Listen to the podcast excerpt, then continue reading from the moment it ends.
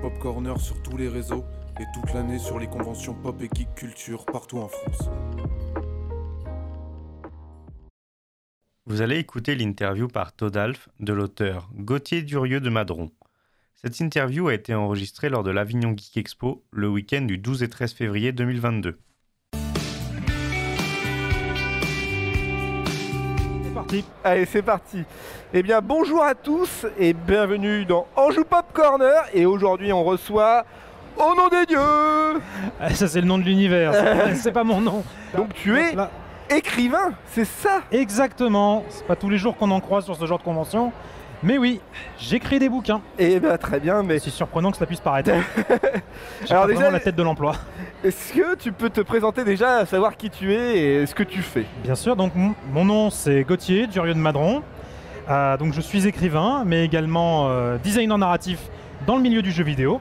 D'accord Euh, et bah, ça fait maintenant 6 ans, 6 ans que j'écris et, et que je ne m'arrête pas. Trois bouquins publiés, un prochain euh, dans quelques mois. Ok, ah bah, ça tease déjà, c'est bien. Hein Ouais. Et qu- qu'est-ce qui t'a donné envie d'écrire? Euh, la folie. non, plus sérieusement, euh, j'ai longtemps aimé écrire. J'avais, je faisais ça pour, euh, par loisir, en jeu. Et euh, puis j'ai fini, j'avais arrêté parce que je trouvais plus rien qui m'intéressait. Et ça me manquait. Ouais. Ça me manquait et euh, en fait à côté de ça je faisais du jeu de rôle beaucoup et j'ai euh, en fait au fur et à mesure de, les- de faire mes campagnes, de les faire jouer, je me suis dit mais tiens comment moi j'aurais réagi, Ouais. comment je l'aurais fait moi, comment je l'aurais fait jouer? Et un, soir je me suis dit bah et si j'écrivais? Bah oui, non mais oui, c'est clair.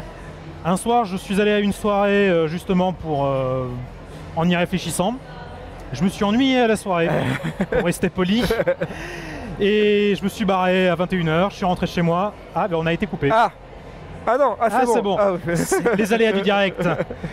Non, je suis rentré chez moi juste après et euh, le lendemain matin, je m'y suis mis. D'accord, ok. Et donc c'est. Mais après, c'est- pas évident non plus d'en- d'entamer une histoire comme ça. T'as t'as été un peu MJ à un moment, jusqu'à quand Oui, tu faisais oui, du pendant rôle. des années. Ah oui, c'est ça, Je oui. suis toujours d'ailleurs. C'est ça. Non, mais donc du coup, t'as as eu pas trop de difficultés à, à créer un monde, à, euh, Alors- à développer une histoire, des, choses comme J'ai ça. pas eu trop de difficultés à créer le monde, tout simplement parce que c'est le nôtre déjà. Ah, d'accord. Donc ça, ça facilite grandement les choses en effet. Euh, donc j'ai, euh, non, effectivement, j'ai pas eu de difficulté à créer le monde. L'histoire, euh, on- j'avais, déjà eu l'idée, je l'avais développée effectivement. Ouais. mais comme des scénarios de jeux de rôle. Et entre le jeu de rôle et la littérature, il y a quand même un monde d'écart, Oui, c'est bah pas oui. la même, c'est pas les mêmes codes. Donc il m'a fallu retravailler tout ça pour justement pouvoir, euh, pouvoir aboutir à quelque chose de cohérent et de, et de lisible. D'accord, ok.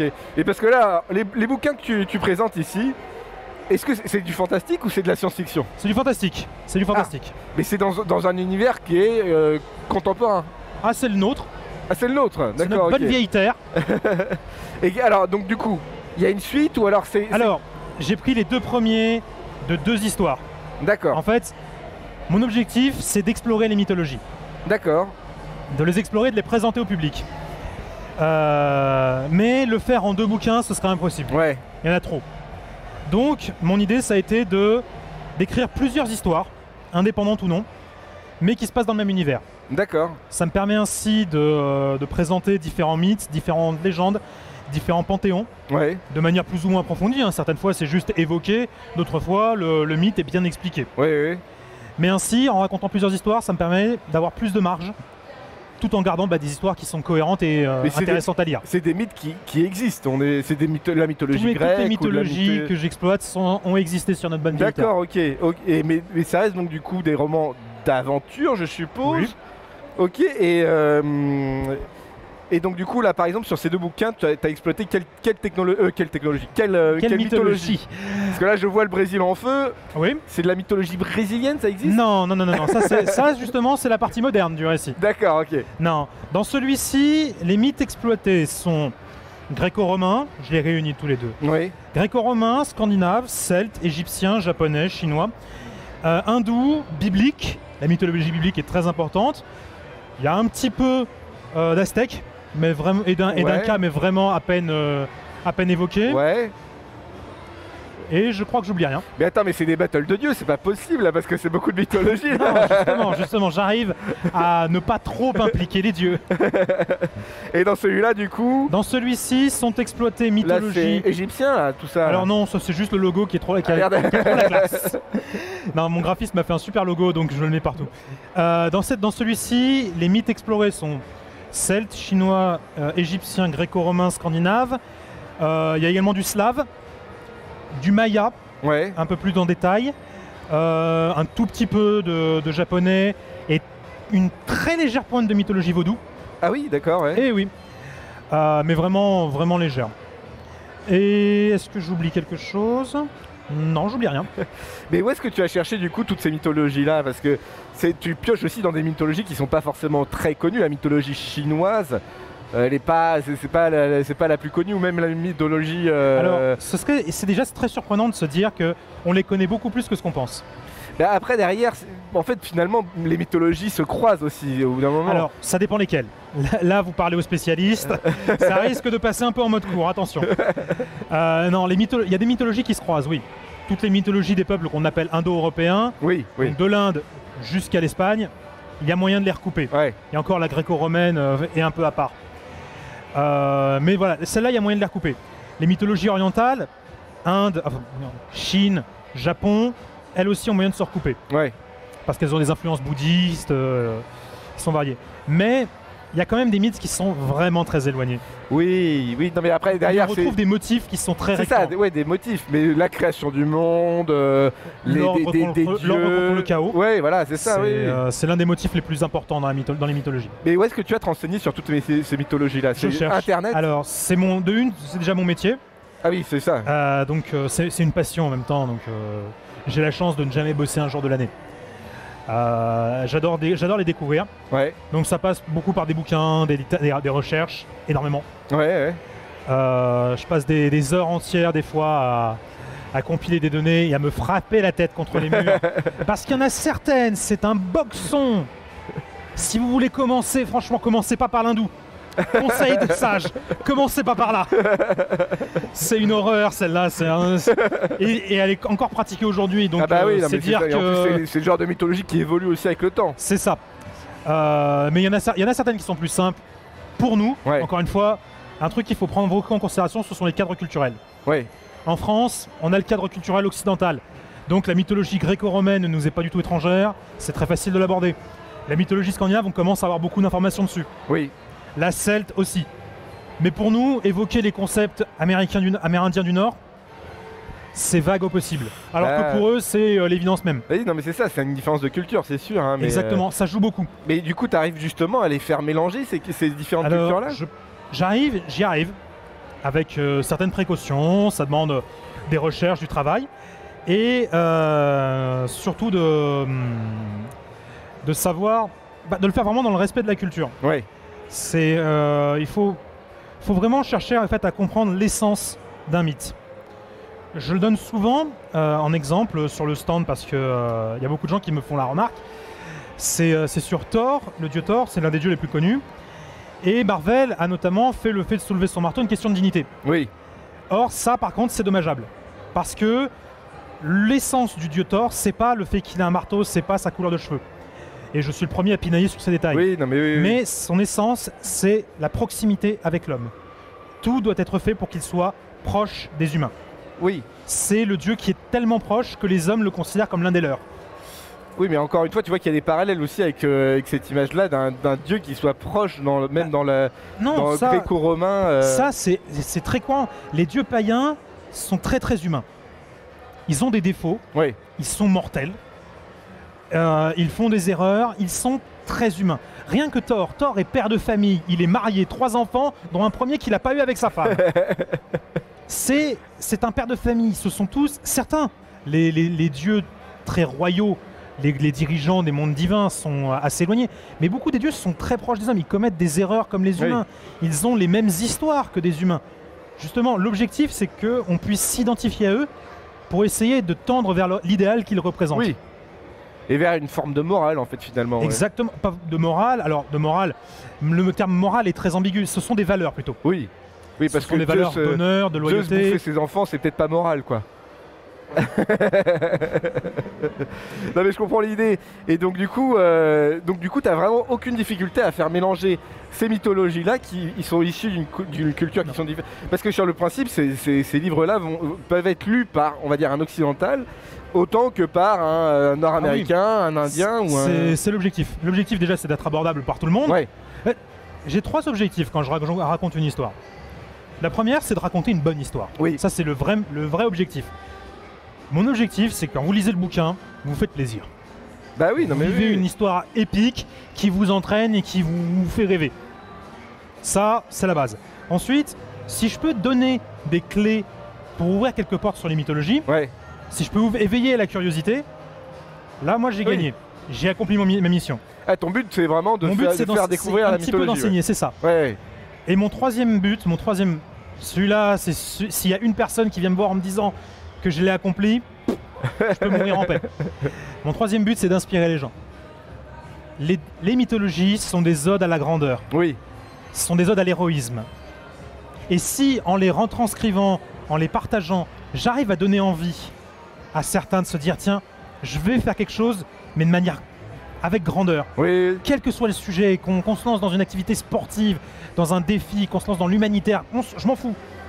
Mais qu'on se dise, je vais me dépasser, je vais aller plus loin que ce qu'on pense que je suis. D'accord, tu veux que tu veux que ça fasse évoluer la manière de penser, la manière de faire des gens, quoi. Je veux, en fait, pas forcément, je veux juste remettre de l'héroïsme dans notre vie. D'accord, ok, oui, oui.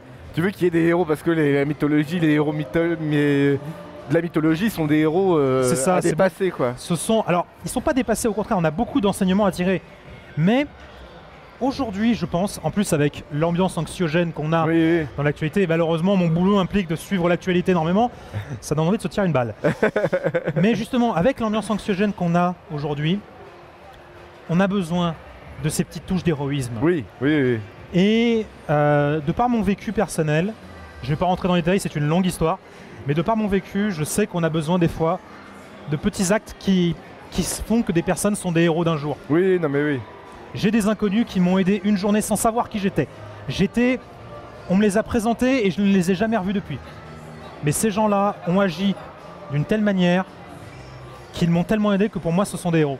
D'accord, oui, non mais oui, oui, non mais et je si vois. je peux inspirer des gens à agir de cette manière, le monde Voilà, sera un peu plus beau. C'est un, fi- c'est un- c'est un livre pour, euh, pour se sentir bien, quoi. Oui. Et pour Alors- faire du bien. Pour faire du bien. Pas les personnages. Eux, par contre, ils en bavent. Oh là là. Ah, il y en a certains, je m'en veux. Ah, je m'en veux tellement. Ouais, mais un auteur, c'est son petit plaisir aussi de Ah les gens. George Martin le disait lui-même, hein, donnez un, un stylo à un serial killer, vous en ferez un écrivain. Je confirme.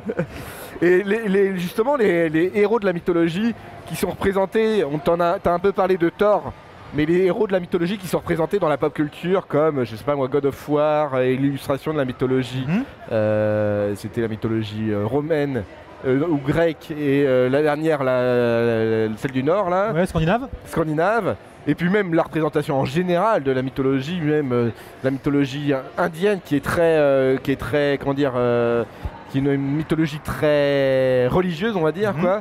Est-ce que cette, re- cette représentation de la mythologie pour toi, elle est un peu biaisée Est-ce que c'est un manque de culture ou est-ce que c'est de l'exploitation parce que ça reste de la mythologie, ça reste des personnages qui sont connus il y a de tout. Il y a de tout. Il y a de tout.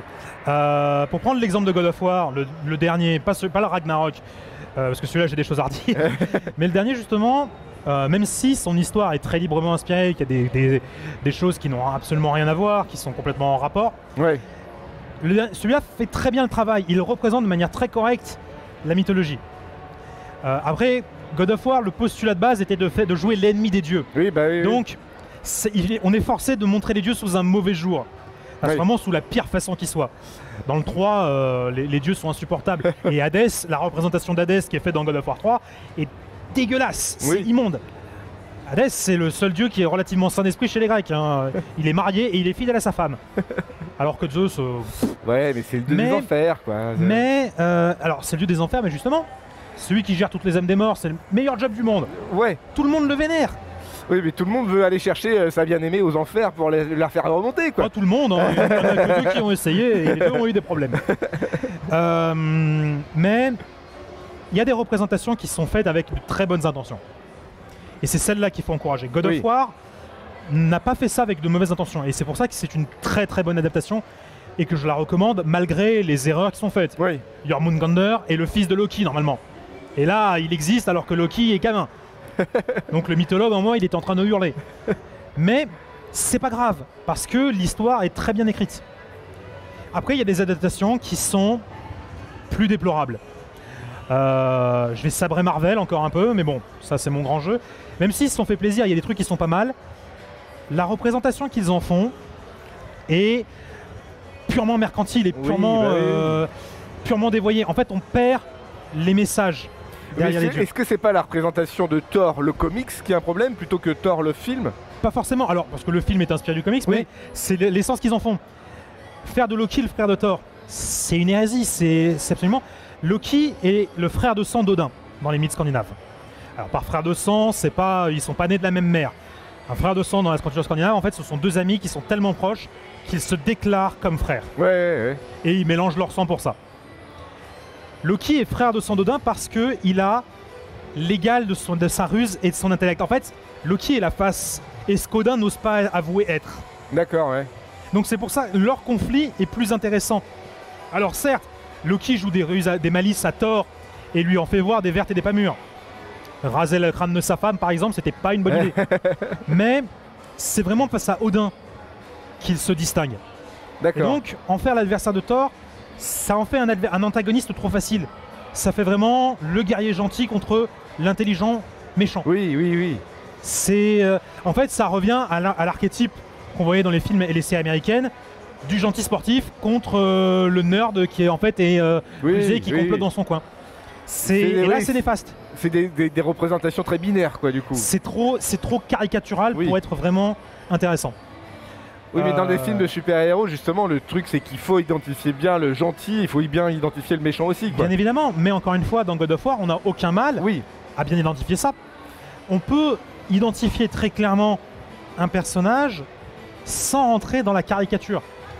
En fait, l'idée c'est de bien exploiter un archétype, c'est ce que je fais dans les bouquins. Mes personnages partent d'archétypes avant d'évoluer, de Oui. gagner en profondeur. Mais ce ne sont pas des caricatures. Parce qu'ils ont un peu plus de profondeur, parce qu'ils ont un peu plus de nuances. parce qu'ils évoluent aussi, quoi. Exactement. Le, dans le premier, le, euh, le- l'adversaire principal, on le suit dès le début, on sait qui c'est. Et donc on connaît ses motivations. Ouais. C'est pas un grand méchant qui veut détruire le monde. Non, c'est un type qui en avait juste marre. Qui a eu un, on lui a proposé un moyen. Tiens, et si tu changeais le monde? T'as tous les pouvoirs, tiens, vas-y, essaie. Bah ça s'est mal passé. Oui, non, mais c'est ça, oui, oui. Mais ça s'est mal passé à cause de, de son. De son, son pouvoir qui arrivait trop vite ou parce qu'il était vénal? Ah, là, je peux pas trop en dire. C'est le but de l'intrigue. Mais justement, c'est l'objectif, c'est qu'on puisse avoir une certaine empathie envers le, envers le personnage, de se dire c'est pas juste un méchant. Non, il y a quelque chose Oui. dessous. Et tout comme avec les gentils dans celui euh, dans Fracture, celui que, que tu tiens, euh, là justement c'est l'exact inverse. C'est l'héroïne qui est euh, toute gentille, mais justement c'est montré de manière. Il y a un côté vraiment négatif à ça. Elle se refu- En fait, il y a une hypocrisie dans le fait, elle se refuse à tuer, elle se refuse à faire du mal, mais elle laisse d'autres le faire à sa place. Ah oui, d'accord, oui. oui. Donc il y a une hypocrisie là-dedans. Pour elle, elle se bat pour ses valeurs et elle agit pour le bien, mais il y a une hypocrisie de refuser de se dire je vais pas combattre le mal parce que moi je suis innocente. Oui, d'accord, ok, oui. Et donc là, c'est un archétype, mais justement qu'on approfondit. C'est euh, ça, c'est- des, des développements de personnages qui ont une psychologie et qui ont et qui, qui évoluent avec une psychologie. Exactement. Et, Et Marvel, malheureusement, a tendance à ne pas faire ça. Dès qu'ils approfondissent un personnage un peu trop, ils cassent tout. Oui, mais c'est-à-dire que qu'un film Marvel, ça tient pas dans ce bouquin-là non plus. Non, c'est sûr, c'est sûr, ça va tenir dans les deux premiers chapitres en termes de- d'écriture de scénario. Mais, euh, mais par exemple, ils avaient fait très bien le développement de Thor sur le fait qu'il accepte soit, tous les, les trois films. Sur lui, c'était le fait d'accepter sa royauté. Oui. Endgame arrive, allez, on remballe, on vire tout. Et ça, c'est tragique. Oui, bah oui, mais c'est. On avait travaillé justement avec un ami comme ça pour le fun sur une autre version. Une version où en fait Thor devient un tyran. Il a échoué à protéger son peuple, donc la nouvelle Asgard qu'on voit sur Terre, c'est une forteresse avec des canons braqués partout. Et il est pas dans le mode euh, je joue à la console comme un gros tas. Non, il est, c'est un tyran, c'est un guerrier ultime. Et il est en colère contre les autres. Il les accuse. C'est vous qui n'avez pas assez bien fait votre travail parce que honnêtement, il a, il a failli tuer Thanos. Pff, C'est lui qui a fait le gros du boulot. Oui, non mais Donc d'accord. justement, et là, ça aurait continué à développer son archétype. Ça aurait Mais continué à que- développer son histoire. En fait, la, la vraie question, c'est est-ce que le Thor de Marvel est le même Thor de la mythologie Absolument scandinave pas. Oui, non mais voilà, pas. c'est ça. Et là, et dans ce sens-là, en fait, en fin de compte, je râle parce que je suis un, un passionné, mais j'ai aucun pouvoir sur ce qu'ils font. Oui, Et, euh, et on s'en fout. On s'en fout, c'est une histoire. c'est ça, c'est une histoire et c'est pas le même personnage non plus, quoi. Non, là, au stade où on en est, c'est plus le même Oui, personnage. c'est ça. À l'époque du premier film, c'était encore le même personnage. Et là, c'était dommageable. Mais maintenant, Maintenant, on s'en fout, quoi. maintenant c'est tout autre. Et j'ai une question, alors du coup, ces bouquins-là, tu les auto-édites? Ouais. Est-ce que c'est compliqué, justement, d'auto-éditer ces bouquins? Oui et non. Disons que pour se lancer dans l'auto-édition, il faut, euh, il faut une sacrée paire d'épaules. C'est beaucoup de travail et tout le monde n'est pas fait pour ça. J'ai la chance de m'être rendu compte que moi j'y arrivais, Ouais. mais, euh, et je le dis sans aucune méchanceté, il y a des auteurs qui ont besoin d'un éditeur. Parce qu'ils n'arrivent pas tout seuls à gérer toutes les corrections, toutes les réécritures. Ils ont besoin de quelqu'un qui leur dit attention, là ça va pas, ça ça va pas, Ouais, ça c'est ouais. bien, ça il faut le garder. Donc l'auto-édition n'est pas fait pour tout le monde. Euh, c'est une sacrée aventure, mais c'est une aventure qu'on fait en solo. Non, mais t'as quand même essayé de chercher un éditeur à un moment donné, toi J'ai essayé pendant un an, même un peu plus. Et Après, je me oui. suis pris des refus à chaque fois. Ouais, mais c'est compliqué, les éditeurs. Mais, donc- mais donc, du coup, là, ces, ces bouquins-là, on peut les retrouver où? Alors, Sur Amazon? sur Amazon, uniquement pour l'instant, en format physique, C'est l'auto-édition Amazon? Enfin, c'est le, le- Ouais. ouais, c'est le truc Amazon, ok. bah, c'est très pratique et c'est très bien fait. Oui, non, mais oui, c'est gratuit. clair, oui. Euh, mais sinon, et le meilleur à faire, ça, ça reste quand même sur les salons. Parce que là, je, je voyage à travers toute la France. J'aime ça. J'aime euh, j'aime barouder, j'aime euh, aller de salon en salon. Ouais. Donc, euh, sur les salons, parce que sur les salons, ceux qui n'aiment pas Amazon, vous leur donnez que dalle. C'est un argument. Et Ouais, enfin, tu surtout- les imprimes euh, via Amazon, non Hmm Tu les imprimes via Amazon, ces bouquins, je non les fais imprimer, mais l'impression, ça paye juste l'impression. Ah oui, d'accord, oui, ok. Quand je les achète pour moi, Amazon touche que dalle. Ah oui, d'accord, ok. Et surtout, bah, ça permet de rencontrer l'auteur, ça permet d'en discuter. Ah bah oui, non, mais c'est sûr. Ça permet d'avoir la griffe, et ça c'est le meilleur du métier. Et parce que c'est pas, c'est pas le premier salon que tu fais, on est bien d'accord. Pardon C'est pas le premier salon que tu fais. Ah non, non, non, j'ai même une petite expérience maintenant. Ah oui, d'accord, en tant Ah J'ai qu'auteur. commencé en 2019. Ah oui, ah oui, d'accord. Bon, Allez, ça triche, il y a eu un an et demi de Covid. mais, euh, mais non, j'ai commencé en 2019 et euh, j'en fais le plus possible. Ok. Et, les prochains salons que tu vas faire, ça sera quand? Alors, euh, j'ai un petit salon hein, au Puy-en-Velay, début mars, le temps des chimères. Et sinon, jusqu'à présent au Toulouse Game Show Montpellier, fin mars. Ah bon? Ouais. Bah, Euh, bien. Il y a la Geek Expo à Lyon aussi, en début mai. Les Imaginales d'Épinal, j'espère être retenu. Euh, et la. hum, Comment elle s'appelle? La Anime Focal Days à Romorantin en Ah. juin. Je crois qu'on y sera aussi, là, ça. hein. Ah bah, TGS Montpellier, Romorantin, je crois qu'on y est aussi. ah bah on s'y retrouvera avec Ah plaisir. bah oui, non, mais c'est clair. Et dernière question, le... T'as écrit combien de bouquins, là? Mhm. T'en as écrit combien? J'en ai publié trois. Il y en a quatre qui sont euh, écrits encore avec des corrections.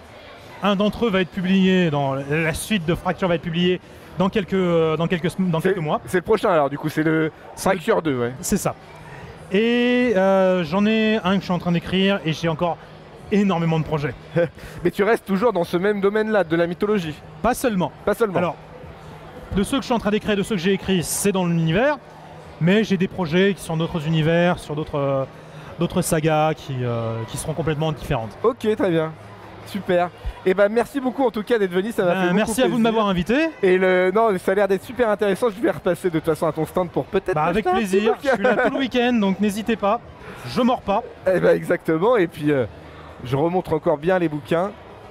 On les retrouve donc du coup sur Amazon avec. euh, de toute façon, on le remettra sur, euh, sur YouTube. hein. Gauthier Durieux de Madron. Et au nom des roses, au nom des dieux. Putain, je savais que j'allais faire la connerie. C'est pas grave. Merci beaucoup. Merci à vous et bon festival, bonne convention. Et à la prochaine. Au revoir. Merci d'avoir écouté Ange Pop Corner. Retrouvez tous nos podcasts sur vos plateformes préférées et retrouvez-nous toute la semaine sur Twitch.